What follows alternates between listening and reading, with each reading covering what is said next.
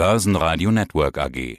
Die Expertenmeinung. Herzlich willkommen, liebe Zuhörer. Mein Name ist David Yusuf. Ich bin Analyst beim Online-Broker IG und dem Portal DailyFX. Und von uns erhalten Sie tagesaktuelle News zu den relevantesten Märkten, darunter DAX, Dow Jones, S&P und natürlich auch dem Ölpreis. Und auch heute wollen wir uns auf die Märkte konzentrieren, aber in diesen Tagen enthält ja nicht nur jeder Medienbeitrag, sondern auch nahezu jedes persönliche Gespräch ein Thema, und zwar Corona. Ja, die Börsen haben wegen diesem Virus Anfang dieser Woche ja bittere Kurseinbrüche hinnehmen müssen. Der DAX brach ja auf rund 10.625 Punkte ein. Das war ja richtig bitter. Wie haben Sie den Kursverfall erlebt? Wie sind Sie denn mit den Börsen gelaufen?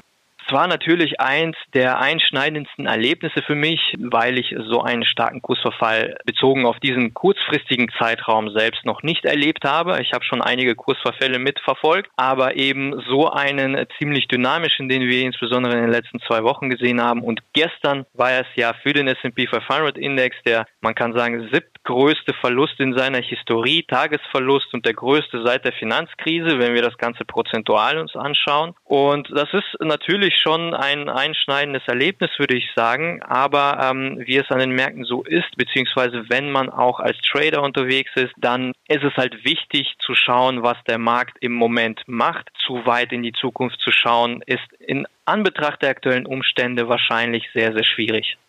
Ja, wie kann man sich denn da positionieren? Schauen wir uns den S&P noch mal ein bisschen genauer an. Positionieren ist eine ja, sehr interessante Frage. Wir haben ja im Moment ein sehr negatives Sentiment, das auf die Märkte einwirkt. Woher kommt das? Das ist die Erwartung daran, dass wahrscheinlich in den USA ebenfalls in den nächsten Monaten man mit einer gewissen, ja, oder mit einem erhöhten Rezessionsrisiko rechnen ähm, sollte, beziehungsweise rechnen schon die Marktteilnehmer damit. Insofern sehen wir jetzt diese Einpreisung. Wir haben es in den Arbeitsmarktdaten zwar in der vergangenen Woche noch nicht gesehen und natürlich kann sich am Ende das Ganze vielleicht auch weniger negativ darstellen, als es jetzt noch ist. Aber was Investoren nicht mögen, das ist Unsicherheit. Und das ist genau das, was der Corona oder das Coronavirus uns bringt, nämlich die Unsicherheit darüber, wie stark denn am Ende die Auswirkungen tatsächlich ausfallen werden. Und wir bekommen jetzt eine hohe Volatilität zu sehen, eine sehr hohe Volatilität von ungefähr 50 oder sogar fast 60 Punkten im Volatilitätsindex gestern verzeichnet. Was bedeutet das im Umkehrschluss? Das bedeutet nicht unbedingt, dass wir weiterhin sehr stark fallende Kurse haben, zumindest auf kurzfristiger Basis, sondern auf kurzfristiger Basis bedeutet das, dass wir sehr starke Schwankungsbreiten auch innerhalb eines Tages haben oder innerhalb der Woche. Und das ist genau das, was wir jetzt sehen. Wir hatten gestern einen sehr starken Verlust nach unten. Heute haben wir wieder innerhalb der vorbörslichen Märkte oder am DAX eine starke Erholungsrallye. Ob daran jetzt natürlich auch andere News beteiligt sind, das mag schon sein, aber im Großen und Ganzen ist dieses Verhalten nicht ungewöhnlich, insbesondere wenn wir diese hohe Volatilität im Markt haben. ja, ähm, es gibt ja, ja. es gibt ja äh, verschiedene News. Sie haben ja gesagt, die Unsicherheit triggert den Markt gerade am meisten, was was Corona angeht. Aber naja, die Unternehmen haben immer noch äh, Unternehmensnachrichten. Welche könnten denn sich auf die Lage auswirken? Naja, wenn wir ähm, zum Beispiel auf die Quartalsprognosen für das ja, erste Quartal 2020 schauen, dann, ähm, oder einmal ganz kurz rückblickend, wir hatten ja stabile Aktienkurse gesehen, so, sofern der, das Coronavirus noch nicht auf die anderen Länder, auf die Developed Markets, auf die USA durchgeschlagen hat, hatten wir auch einen positiven Effekt der Q4-Ergebnisse noch gesehen im S&P 500 Index, insbesondere weil eben das Gewinnwachstum der Unternehmen im vierten Quartal erstmals seit vier Quartalen oder seit dem Jahr 2018 wieder gewachsen ist. Das Problem ist, dass es trotzdem in Anbetracht der aktuellen Umstände jetzt schon vergangenheitsbezogen. Und jetzt schauen die Marktteilnehmer nach vorne. Und hier sieht es halt so aus, dass die Quartalsprognosen enorm äh, nach unten revidiert werden. Und jetzt sind wir gerade oder per letzten Freitag bei einer Prognose von einem Minus von 0,9 Prozent. Und die dürfte sich wahrscheinlich im Laufe der nächsten Wochen weiterhin steigern lassen, also sprich in den negativen Bereich. Und das sind keine guten Aussichten. Und es wird dann natürlich auch interessant sein zu sehen, ob diese Prognosen tatsächlich ja getroffen werden oder wir vielleicht Glück haben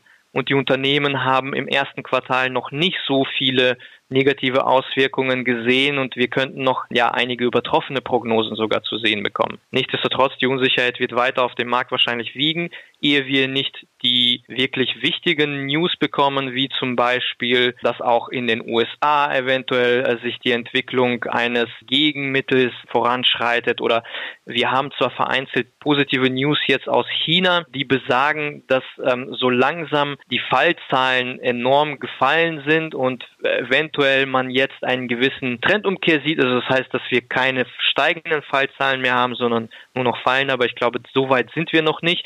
Das wäre vielleicht der erste Anhaltspunkt für eine Erholungsrallye, wenn wir wirklich keine steigenden Fallzahlen mehr haben. Aber wenn wir uns die aktuellen News zum Beispiel auch aus Italien anschauen und auch viele Bundesstaaten in den USA verhängen jetzt teilweise Quarantäne oder die sogenannten Emergency Status. Das heißt, wir haben viel mehr negatives Input im Moment als positives.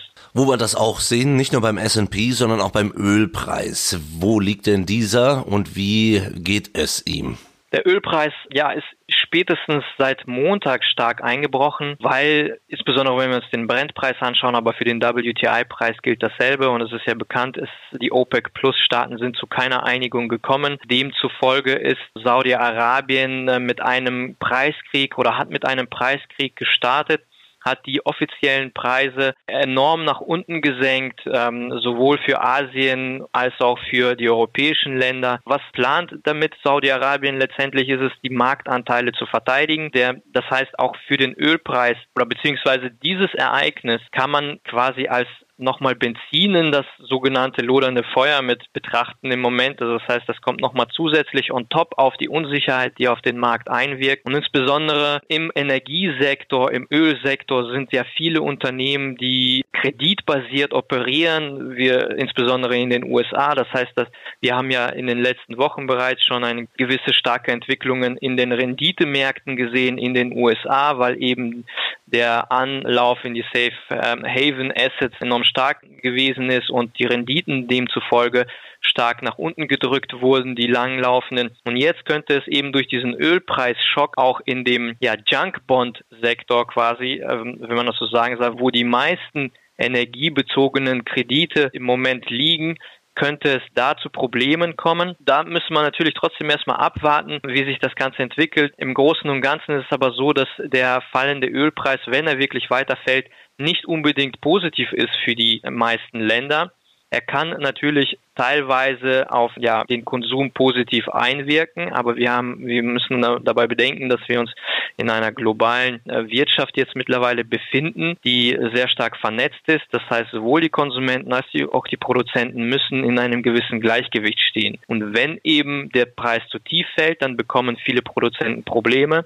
Und das dürfte sich ebenfalls auf die Konsumenten früher oder später auswirken. Und was aber noch dazu kommt, ist ja die schwache Nachfrage, die durch das Coronavirus trotzdem noch erwartet wird. Und wenn wir jetzt noch ein stark steigendes Angebot bekommen durch diesen Preiskrieg, viele Länder haben sich ja schon dazu geäußert, zum Beispiel Nigeria, die könnten ziemlich schnell zwei Millionen Barrel auf den Markt zusätzlich bringen, wenn eben der Deal Ende März ausläuft. Libyen hat im Moment noch eher ein verkürztes Angebot, aber auch da wird erwartet, dass die wieder auf den Markt kommen könnten mit zusätzlichen 1 Million Barrel pro Tag.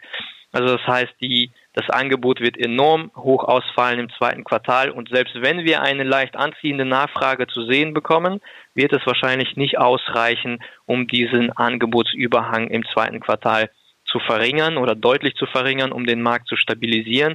Insofern sollten wir vom Ölpreis im Moment wirklich nicht viel erwarten. Die aktuelle Erholung, die wir jetzt vielleicht sehen, ist wahrscheinlich ebenfalls newsbedingt oder bedingt durch die Erholung an den Aktienmärkten auch ein wenig. Ansonsten sind wahrscheinlich weiterhin tiefere Preise zu erwarten. Wir sind gespannt. Danke für diesen Überblick, David Yusuf von IG. Sehr gerne. Vielen Dank auch von meiner Seite. Börsenradio Network AG. Die Expertenmeinung.